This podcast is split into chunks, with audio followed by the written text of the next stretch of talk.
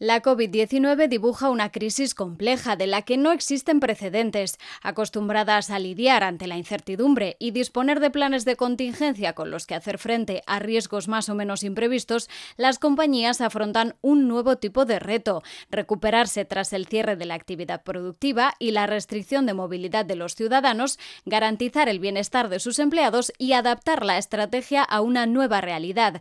Sin embargo, cada compañía afronta la crisis de forma diferente el impacto del confinamiento ha afectado de forma muy diferente a los sectores económicos y mientras algunos han crecido o han podido sortear las caídas, otros afrontan un horizonte complejo. La flexibilidad y rapidez de respuesta son clave, con la tecnología con un papel muy relevante para adaptarse a nuevos patrones de consumo de bienes y servicios y de actividad.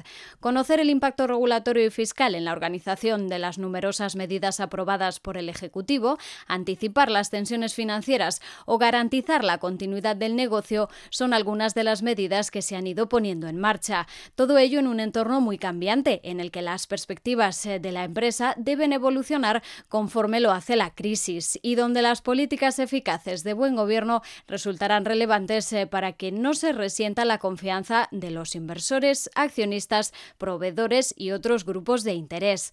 Precisamente esta evolución de la crisis es una de las pocas certezas con las que pueden trabajar las compañías, diferentes fases en un camino que se inicia con el primer impacto de la crisis y que finaliza en el aprovechamiento de las oportunidades que trae consigo la nueva realidad. Para ayudar a las compañías a avanzar en este complejo entorno, KPMG ha diseñado una hoja de ruta en base a cuatro Rs, reacción, resiliencia, recuperación y nueva realidad, y en las que profundizaremos en el podcast de hoy de la mano de sus expertos. Bienvenidos.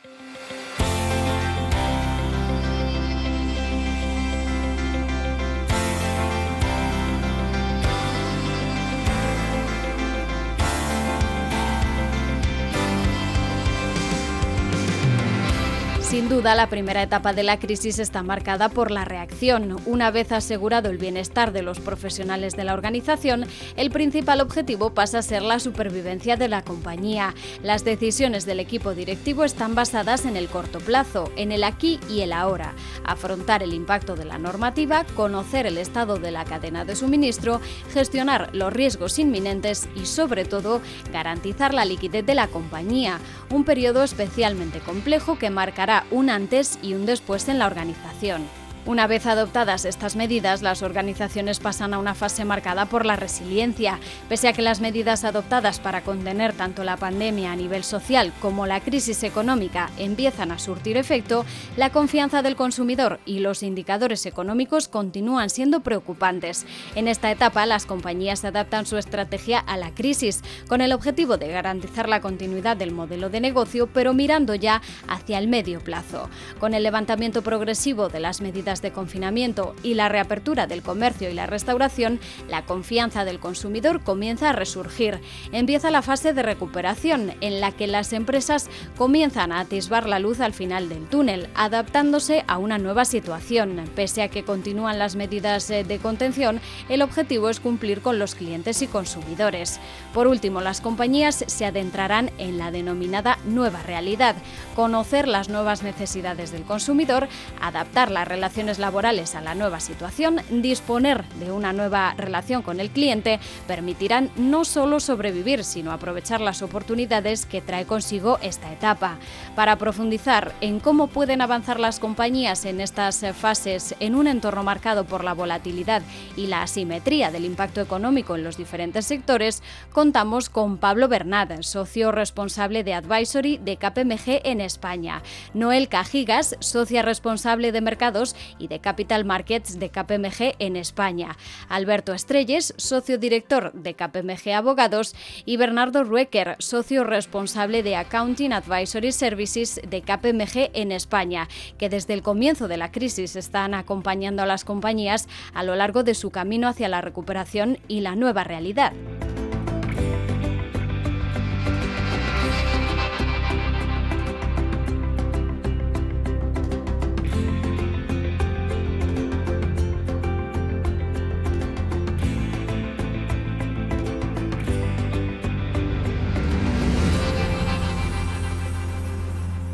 Empezamos eh, preguntándonos cómo creéis que han ido afrontando las empresas las primeras semanas de la crisis. Empezamos contigo, Pablo. muchas gracias, Lucía. Pues yo creo que las empresas en general han actuado con, mucha rapidez, con mucha celeridad. Eh, aunque en una situación tan, tan imprevista y de dimensiones tan grandes, la respuesta ha sido eh, bastante eficiente, creo yo, por parte del conjunto de empresas. En un primer momento, lo que se ha primado, como no podía ser de otra forma, es pues, la salud de los empleados y, y yo he visto a todos nuestros clientes, a las empresas en general, primar eh, eh, la aportación, la ayuda a, la sociedad y el, cómo eh, pues, pues intentar hacer superar más rápidamente estos momentos por los que hemos atravesado. y lo que también he visto es, al mismo tiempo, muchas preguntas sin respuestas, muchas incertidumbres por parte de las empresas, en el fondo las tenemos todos, al no saber pues, ni, cuál va a ser la duración de, esta crisis, ni, ni, cuán rápida puede ser la recuperación, ni cuán profundas tienen que ser las decisiones que tienen que tomar eh, para la, innecesaria e inevitable eh, reestructuración que van a tener que acometer en, los próximos meses. Eh, Noel, ¿qué, más podríamos apuntar en este sentido? ¿Cómo están afrontando las empresas las primeras semanas de la crisis? ¿Cómo lo han hecho? Yo creo que Pablo lo ha dicho muy bien, tengo poco más que aportar eh, y, sí coincido 100% en que es sorprendente el nivel de agilidad y te diría que también de serenidad con, el que hemos visto a nuestros clientes eh, hacer frente a una situación que evidentemente ninguno de nosotros tenía una experiencia ni remotamente parecida. Eh, sí que les hemos visto primar la, salud y, de, sus, de sus empleados y, y de las personas, les hemos visto eh, muy centrados en gestionar eh, las urgencias mm, necesarias para mantener la integridad del negocio ante una situación físicamente tan, tan imprevista, eh, pero la respuesta que han dado, que hemos visto que han dado tanto los sistemas informáticos como los equipos de, nuestros colegas y de, y de nuestros clientes, la verdad es que ha sido sensacional. Y luego un tema que es también es verdad que en los primeros tiempos yo creo que ocupó mucho la atención de casi todo el mundo fue el hacer uso de las medidas que el Estado ponía a disposición de las empresas y que eran urgentes en el tiempo, pues medidas del estilo ERTE, eh, de los avales del ICO, eh, este tipo de, medidas pues ha ocupado mucho la atención y la gestión de nuestros clientes, eh, sobre todo en esas primeras semanas por las que tú preguntabas. Y seguimos contigo, Noel, con la siguiente cuestión. ¿Qué es lo primero que deben hacer las empresas para reaccionar y sobrevivir ante una crisis tan compleja? Pues yo te diría que en el fondo son muchas cosas, pero yo creo que todo pasa eh, por una y es hacer un diagnóstico realista de las consecuencias eh, de esta crisis y una planificación de escenarios lo más honesta posible, porque como bien ha dicho Pablo, eh, hay, hay incluso hoy, ya habiendo pasado esos momentos iniciales por los que preguntabas, sigue habiendo muchísima incertidumbre. Entonces, no podemos adecuar nuestras organizaciones a algo. Tenemos todavía que prever escenarios y adaptarnos a, un amplio abanico de posibilidades eh, en términos de cómo va a acabar pintando esto y unos evidentemente son, son mejores que otros. Entonces, bueno, por, poner un ejemplo, el que, el que no quiera vender hoy un activo, pero si se hace unos números eh, y ve que contratar deuda hasta que vuelvan a subir las valoraciones destroza valor, pues, pues este señor tomará la decisión correcta o, viceversa, ¿no? Entonces hay que prever muchos, muchos escenarios eh, y, bueno, pues prever varias posibilidades y estar listo para todas ellas. Luego, quien más y quien menos, y Pablo hacía alusión a eso también en, sus comentarios anteriores, eh, toca a todo el mundo revisar el plan de negocio, ver si sobrevive a estas circunstancias nuevas que nos toca eh, vivir y adaptarlo donde sea necesario.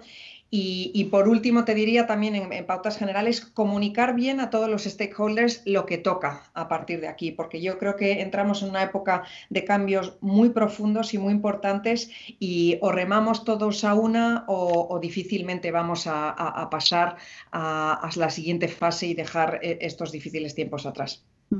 No sé cómo lo ves tú, Pablo, si quieres añadir algo más en este sentido. Muy, en línea con Noel. Eh, eh, dentro de, toda esta revisión de, su plan estratégico, de su plan de negocios, yo creo que será fundamental el, priorizar las acciones e inversiones que, necesariamente se van a tener que, acometer. Es, impensable en estos momentos que con, los cambios profundos que van a haber, ¿vale? y no hablo necesariamente de una crisis económica financiera, vamos, lo que vamos a ver después de, este gran confinamiento es un cambio cultural, un cambio en los hábitos de consumo, un, cambio en pautas sociales, eh, y, todo esto necesariamente va a tener una repercusión en los negocios, una repercusión empresarial, eh, lo cual va a requerir que las empresas se adapten eh, a, estas nuevas circunstancias. Para adaptarse a estas nuevas circunstancias va a haber que realizar acciones, va a haber que realizar determinadas inversiones y, pues, ¿qué es lo primero que deberían hacer? Pues priorizar estas inversiones en aquellas que les ayuden a las organizaciones a ser pues, más flexibles. Lo que estamos viendo es que vamos a, estar todos en un entorno más digital.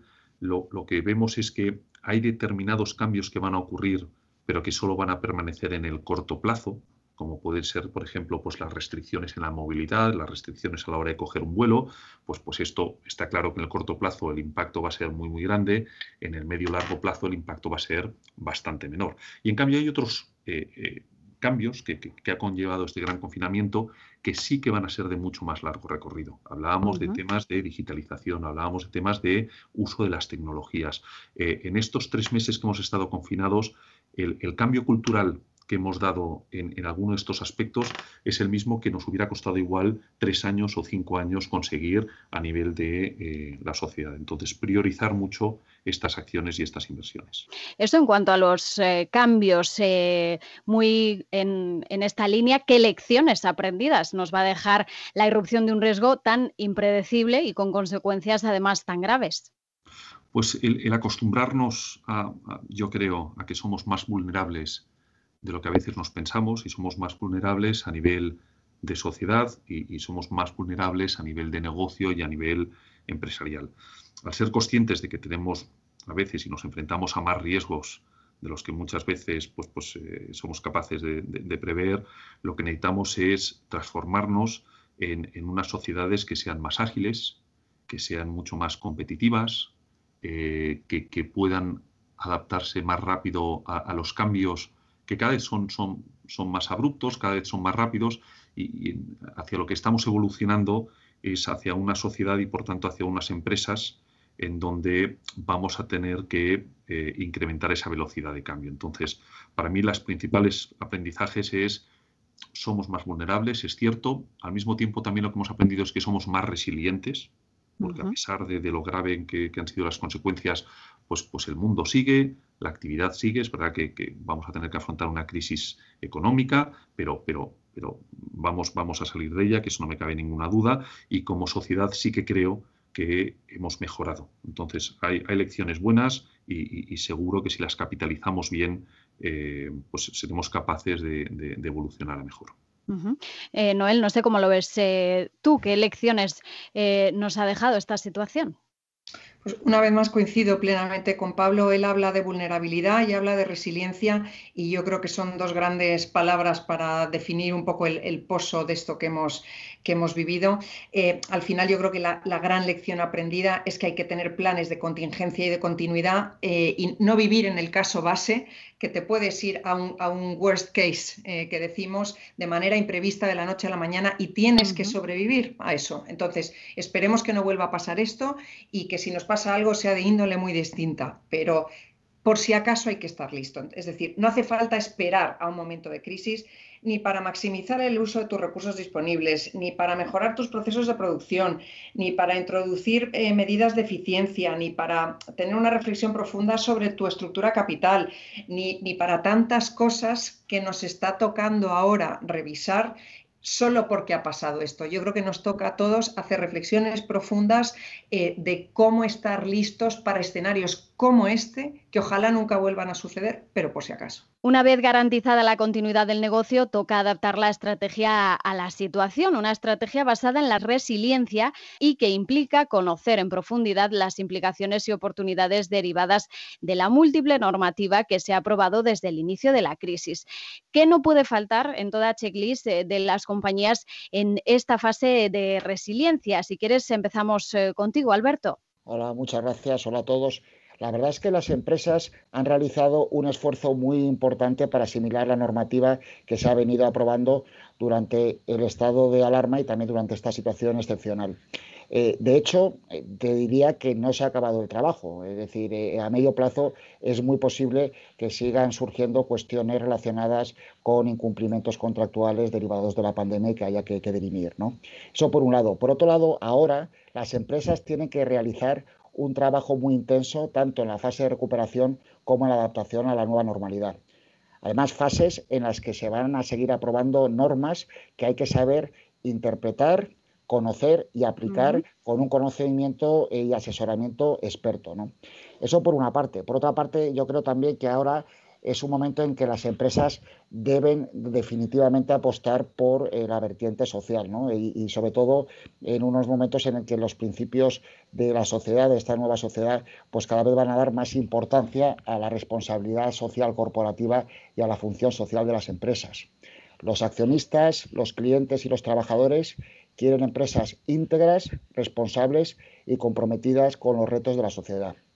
Por otra parte, también ahora mismo eh, los modelos de negocio tradicionales, como ocurre en, todas las crisis, pues también van a ser cuestionados. además, hay que adaptarse a las nuevas reglas de la oferta y de la demanda. Se va a revisar la cadena de valor de arriba abajo y en este contexto es absolutamente crítico conocer la normativa, tomar las decisiones sabiendo cuáles son las reglas de juego y tratar de aprovechar las oportunidades que la normativa nos da. Ahora, esto va a variar entre unas empresas y otras. Va a depender, por un lado, de la capacidad de recuperación, de la preparación previa, así como del sector al que pertenecen. Y yo te diría que bueno, hay muchísimas áreas y cuestiones que hay que revisar. Por señalar algunas eh, a, a, modo de ejemplo, tenemos la política de precios de transferencia en lo relacionado con la cadena de suministro y cadena de valor la gestión fiscal y la optimización de tesorería, las obligaciones societarias y gobierno corporativo. Por otro, todo lo relacionado con eh, eh, entidades terceras, tanto el sector público como privado. Me refiero en concreto a modificaciones contractuales, eh, renegociaciones en el sector inmobiliario, defensa de derechos de la competencia, litigios. También en el ámbito regulatorio, principalmente sector financiero y sector público implicaciones laborales, de movilidad internacional y de repatriación de trabajadores. Todo lo relacionado con reestructuraciones, refinanciaciones, concursos y preconcursos. Y luego eh, también lo relacionado con clientes y la transformación digital de las empresas y comercio electrónico. Sí, yo, eh, eh, así me dejas añadir también por ahí algún tema a lo que, a lo que mencionaba Alberto. Efectivamente, y como comentabas, el, la, crisis ha impactado de manera muy distinta a, los sectores. Y, obviamente a partir de aquí lo que sucede ahora que las compañías tienen que ver en qué medida tienen que adaptar sus estrategias de crecimiento, desinversión y, y la financiación.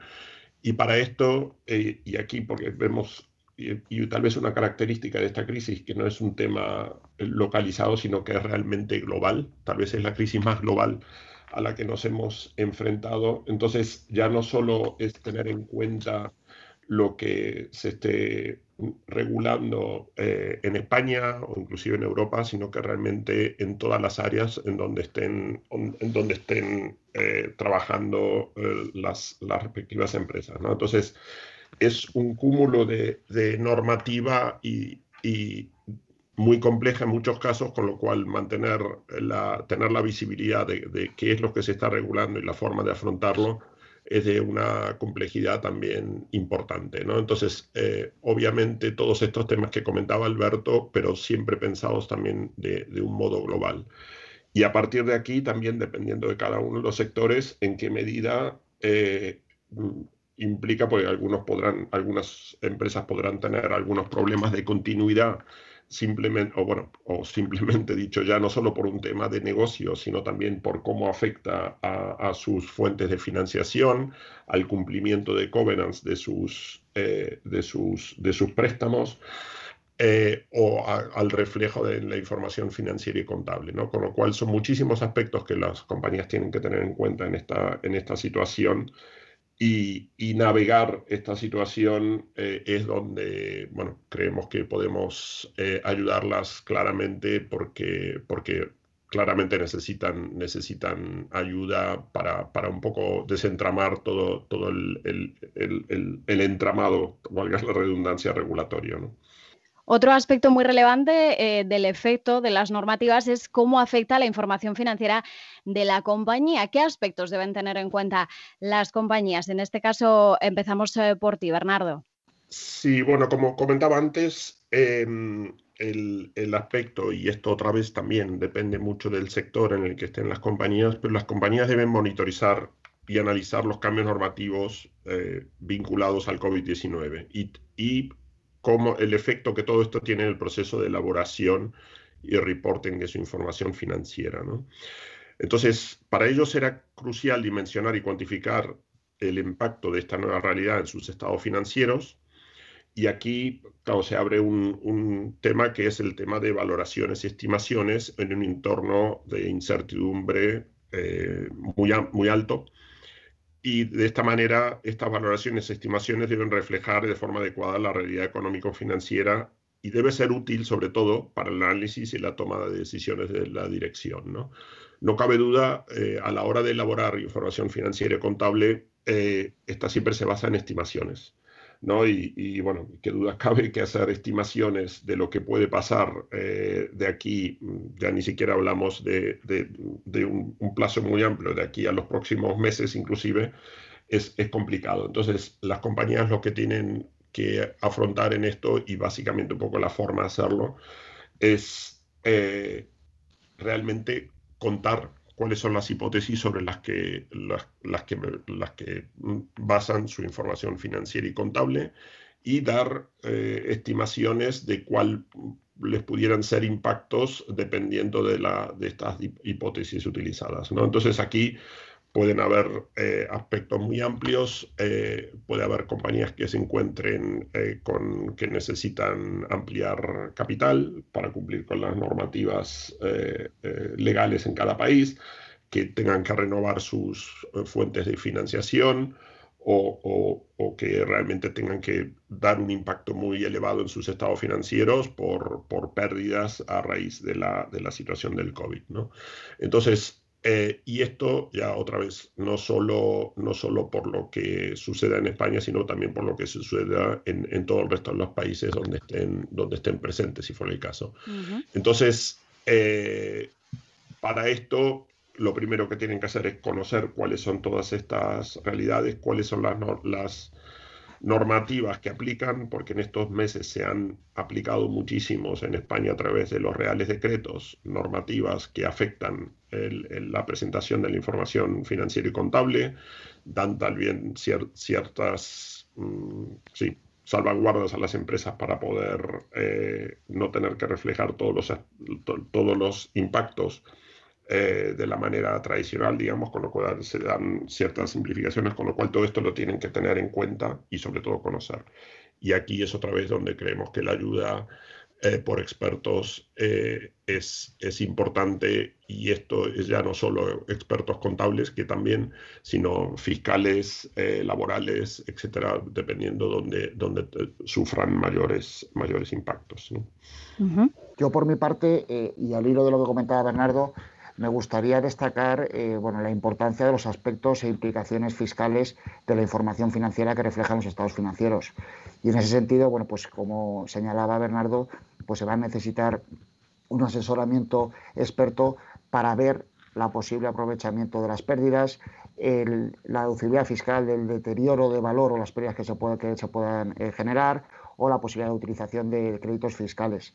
También en España se ha aprobado eh, normativa eh, mercantil muy compleja para situaciones delicadas como bueno, concursos, preconcursos o causas de, liquidación que obviamente pues, va a requerir su análisis específico. Y también me gustaría señalar dos cuestiones adicionales de un punto de vista fiscal en, España. ¿no? Es decir, por un lado, eh, las pérdidas del 2020 no se van a tener en cuenta efectos de causa de liquidación. Eso tendrá impacto en las compañías que tributen en régimen de consolidación fiscal, flexibilizando las causas de exclusión, con lo cual habrá que analizarlo en cada circunstancia concreta. Y por otro lado, bueno, pues se ha extendido el plazo de formulación de cuentas anuales y de aprobación de las mismas y esto va a derivar y, lleva implícito que las compañías que presentan declaraciones de impuestos sobre sociedades en julio puede darse la circunstancia que el resultado que reflejen en la declaración sea diferente al que luego posteriormente eh, venga asimismo reflejado en las cuentas definitivas aprobadas. Si ese fuera el caso, se va a dar a las compañías, de acuerdo con la normativa aprobada, hasta el 30 de noviembre de 2020 para que presenten las declaraciones eh, complementarias o rectificativas correspondientes. Y por otro lado, ¿cómo pueden las empresas mantener la confianza de los grupos de interés en la sociedad y los propios empleados en un entorno tan incierto como es esta nueva realidad? Eh, empezamos, si quieres, por ti, Alberto. Eh, muchas gracias. Yo creo que lo primero que tienen que hacer las empresas es hacer un ejercicio de confirmación y reafirmación de cuáles son sus principios, sus valores y cuáles son las ventajas competitivas que les, que les ha llevado a llegar donde están. Es decir, las sociedades, las empresas, como, como, las personas, al final en esencia son, lo mismo, ¿no? con lo cual eh, deben realizar un ejercicio coherente sobre qué principios y qué fortalezas bueno, pues les ha hecho destacar y que se siguen manteniendo. Dicho eso, estamos en una nueva realidad y bueno, pues eh, obviamente hay que cambiar y hay que adaptarse muchísimo, ¿no? Y, sobre todo en la triple vertiente. En la triple vertiente me refiero a accionistas, eh, trabajadores y clientes. Como decía antes, bueno, pues hay que hacer un ejercicio de reafirmación de, de los valores y las fortalezas que hay, pero dentro de esa adaptación, pues hay que ver qué hay que cambiar y cuáles son las nuevas ventajas competitivas que, surgen. ¿no? Y de hecho, este cambio que tienen que realizar las compañías no viene solo por el efecto de la pandemia. La verdad es que también viene por nuevos modelos de negocios y nuevas líneas de oferta y de demanda que ya venían emergiendo antes de la crisis. Y, en este contexto, yo creo que eh, las empresas lo que tienen que hacer es apostar por la innovación, apostar por las herramientas tecnológicas, por la transformación en toda su extensión, es decir, de negocio digital y también tener eh, un conocimiento de la normativa y aprovechar las oportunidades que la normativa les pueda brindar. Y todo ello, bueno, pues por una estrategia que deben marcar y establecer los responsables de, de las compañías con una visión a medio y largo plazo, anticipándose a los cambios y trasladándolo a las empresas de tal forma que bueno, pues, eh, sus compañías pues, puedan tener ventaja competitiva frente a aquellos competidores que al final se ven arrastrados por la fuerza de la inercia. Sí, sin duda, no puedo más que subrayar lo que dice Alberto, que, y, bueno, si una cosa hemos observado y, estamos observando que justamente en muchas empresas lo que, lo que se está dando es un poco una aceleración de estos procesos que en algunos casos estaban en marcha de manera más o menos avanzada y, que estos procesos se han acelerado en la medida que, iban alineados con la nueva estrategia que, se fija. Entonces, al final los temas donde, cómo, cómo mantener la confianza realmente, bueno, está claro que es una época donde, donde dentro de las empresas es eh, necesario el que haya un liderazgo claro con estas ideas claras que mencionaba Alberto antes y también tal vez soportando en algunos casos eh, estas ideas con, aseguramiento respecto a determinadas eh, variables que, donde por ahí pueda, pueda un aseguramiento externo que donde también ayude a, dar esta confianza a, a, las otras partes. Como decía antes, pueden ser las entidades financieras en el caso de de dar aseguramiento sobre la, calidad de la información financiera eh, mm, para el cumplimiento de las obligaciones contractuales o, en, en, homologación judicial en proceso de refinanciación de deuda. También con toda la, normativa respecto a los ERTES o ERES, si los, también se los hubiese eh, también se requiere información financiera que en su caso también puede estar sujeta a un aseguramiento y que al final no es más que un poco eh, dar más confianza a los receptores de esta información de que, de que bueno, lo que se está poniendo sobre, sobre el papel eh, está asegurado también por, por terceros independientes. ¿no? Pero bueno, eso obviamente tienes que estar todo enmarcado dentro de lo que comentaba Alberto, de, un poco de la estrategia que se fije a partir de la nueva, de la nueva realidad. En este momento estamos eh, inmersos en el desconfinamiento que se está llevando a cabo de forma gradual y local. En este sentido, una clave importante es la reconfiguración de la fuerza laboral, preparar la vuelta a la oficina, alargar el teletrabajo. Eh, ¿Creéis que la COVID-19 marcará un antes y un después en la forma de trabajar? Eh, Bernardo, ¿cómo lo ves tú? Yo creo claramente que marcará, marcará un hito ¿no? Seguramente en, el, por lo menos en, lo que es el cambio a, cómo estábamos hasta ahora con el teletrabajo. A ver, nosotros concretamente en, en ya teníamos programas de teletrabajo antes del COVID, con lo cual eh, a partir del 14 de marzo, la verdad que a nosotros, digamos, no nos supuso, si quieres, un cambio tan, tan sustancial eh, como por ahí hemos observado en, algunos, en algunos otros sectores. ¿no? Entonces, obviamente el grado de madurez que había en, esto, en la adaptación tecnológica que, que, se requiere, etcétera, todo eso lo teníamos muy avanzado y en otras, y otra vez, en otros sectores eso puede no ser tan fácil, ¿no? Pero bueno, está claro y bueno, si vamos a quedarnos con algo positivo, es eh, que, realmente en general se puede decir que el teletrabajo ha funcionado. De todas maneras, seguramente que el futuro de la realidad laboral no será el teletrabajo tal como lo hemos experimentado en estos tres meses, que fue un, un 0 a 100 al teletrabajo, sino que habrá, seguramente será un intermedio, ¿no? Con lo cual, eh, eso es lo que habrá que regular. Y, y bueno, yo creo que seguramente también la regulación tendrá que adaptarse a esto, ¿no? O sea, antes, antes de, del COVID eh, estábamos eh, prácticamente con una normativa relativamente nueva, lo que era la, la regulación del horario laboral y que la verdad que si miramos esa, esa, esa regulación después de haber pasado lo que hemos pasado, realmente quedó casi obsoleta en, en, en muchos temas. ¿no? Entonces, eh, yo creo que tanto la forma en cómo se gestiona el teletrabajo, eh, bueno, y también obviamente el tiempo al que tengamos que estar sometidos a esta nueva realidad mientras no, no haya vacuna, etcétera,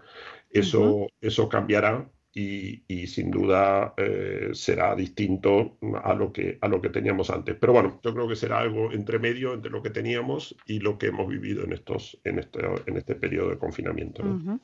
Por mi parte, la verdad es que con carácter general, yo sí que creo que va a haber un antes y un después en la forma de trabajar. Es decir, en esta crisis, eh, la, una tipología de las empresas que más se han visto afectadas son aquellas que no estaban digitalizadas, que no tenían herramientas tecnológicas para trabajar en remoto ni para conectarse con clientes, eh, proveedores y trabajadores. Y en esos casos, pues obviamente tiene que haber una transformación eh, urgente y profunda. Yo creo que, bueno, pues como se estaba señalando, que eh, en esta nueva realidad, si algo va a quedar, va a ser el teletrabajo, el teletrabajo entendido, como decía Bernardo, es decir, en su punto intermedio, el fomento del mismo, una nueva forma de conectarse con clientes, eh, trabajadores y proveedores y también la adaptación de las relaciones y condiciones laborales.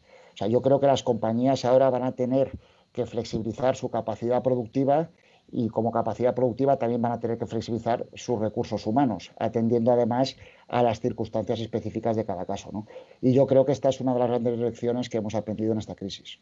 Bueno, y como hemos eh, comentado, la nueva realidad pasa por la adaptación y la búsqueda de nuevas oportunidades.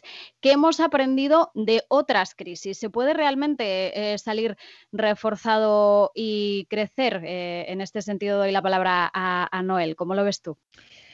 Pues yo creo que esta crisis ha sido bien distinta eh, de otras y especialmente de la última que tenemos todavía la mayoría en el, en el, recuerdo cercano. ¿no? Al final aquello tuvo mucho que ver con el sector financiero y en esta ocasión esto no ha tenido nada que ver con el, con el sector financiero, ¿no? pero sí que creo que tienen en común que de todo se aprende y desde luego de las crisis más. Entonces, bueno, ¿qué, qué, qué ¿Qué podemos sacar de esta para salir reforzados y crecer? Que estoy segura que sucederá al igual que pasó con la última. Y de hecho, algunas de las cosas que no están pasando ahora, gracias a Dios, es precisamente porque teníamos un sistema robustecido gracias a, lo que incorporamos en el modelo eh, por culpa de la última crisis. ¿no? Entonces, bueno, pues yo creo que eh, lo que se puede sacar de esta es que no puedes tener una relación em, el que no pueda tener una relación digital con su cliente tiene que encontrar la manera de hacerlo. el que no tenga sus procesos eh, lo suficientemente digitalizados tampoco prosperará, le tocará hacer esa reflexión.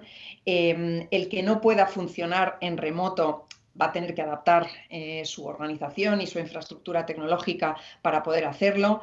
El que tenga una estructura de capital que no sobreviva a largos meses sin cash flow va a tener que repensarla de nuevo por si, por si le puede volver a pasar algo así. Y si este tipo de cosas se incorporan ya en el modelo de base, incluso en tiempos corrientes, yo creo que en general tendremos un mundo corporativo y, una sociedad mucho más resiliente, por volver a, emplear el término que, al que hacía alusión Pablo antes, y, por lo tanto quedaremos reforzados de cara a la siguiente, que ojalá tarde mucho en venir y sea bien distinta y menos dura que esta. Eh, y Pablo, ¿qué más eh, podríamos eh, señalar en esta cuestión? Yo creo que lo, ha, definido perfectamente. yo, yo por, por, añadir alguna cosa, ¿qué, hemos aprendido de otras crisis? lo que hemos aprendido es que primero, que todas las crisis han sido en el pasado, y lo será esta también, pasajeras. Todas las crisis vienen y se van. lo digo porque a veces todos nos, nos anclamos en el presente y, tenemos tendencia a, pensar que el futuro será igual que el presente y, no es así. Pues es verdad que nos va a tocar un par de años de eh, pues arrimar el hombro, trabajar duro y sobreponernos a esta crisis. De esto no cabe ninguna duda. Pero al mismo tiempo, lo que también nos han enseñado estas crisis que, hemos pasado en la del 2008, la, del 29, con el carácter 29 y otras muchas que, han ocurrido a lo largo de, los últimos 100 años, es que siempre, invariablemente, se ha salido de esas crisis eh, muy reforzados y mucho más fortalecidos. O sea que eso es una, yo, es una certeza que tengo a, nivel personal.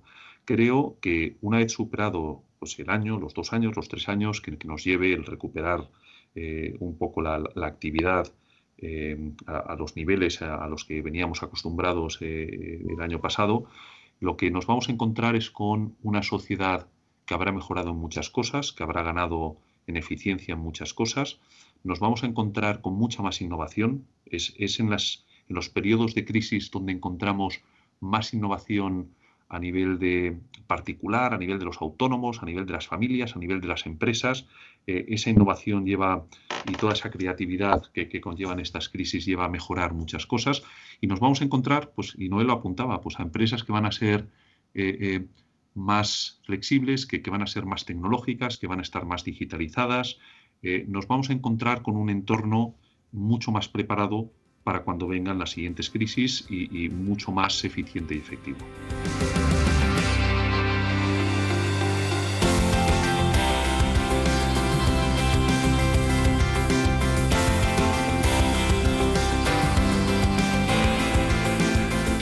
Sin duda una interesante conversación que pone de relieve la importancia de la relevancia de los diferentes escenarios para las compañías ante la COVID-19. Ante la incertidumbre que afrontan, es imprescindible conocer en qué etapa del camino se encuentran las cuatro Rs que hemos analizado hoy hasta alcanzar la esperada nueva normalidad.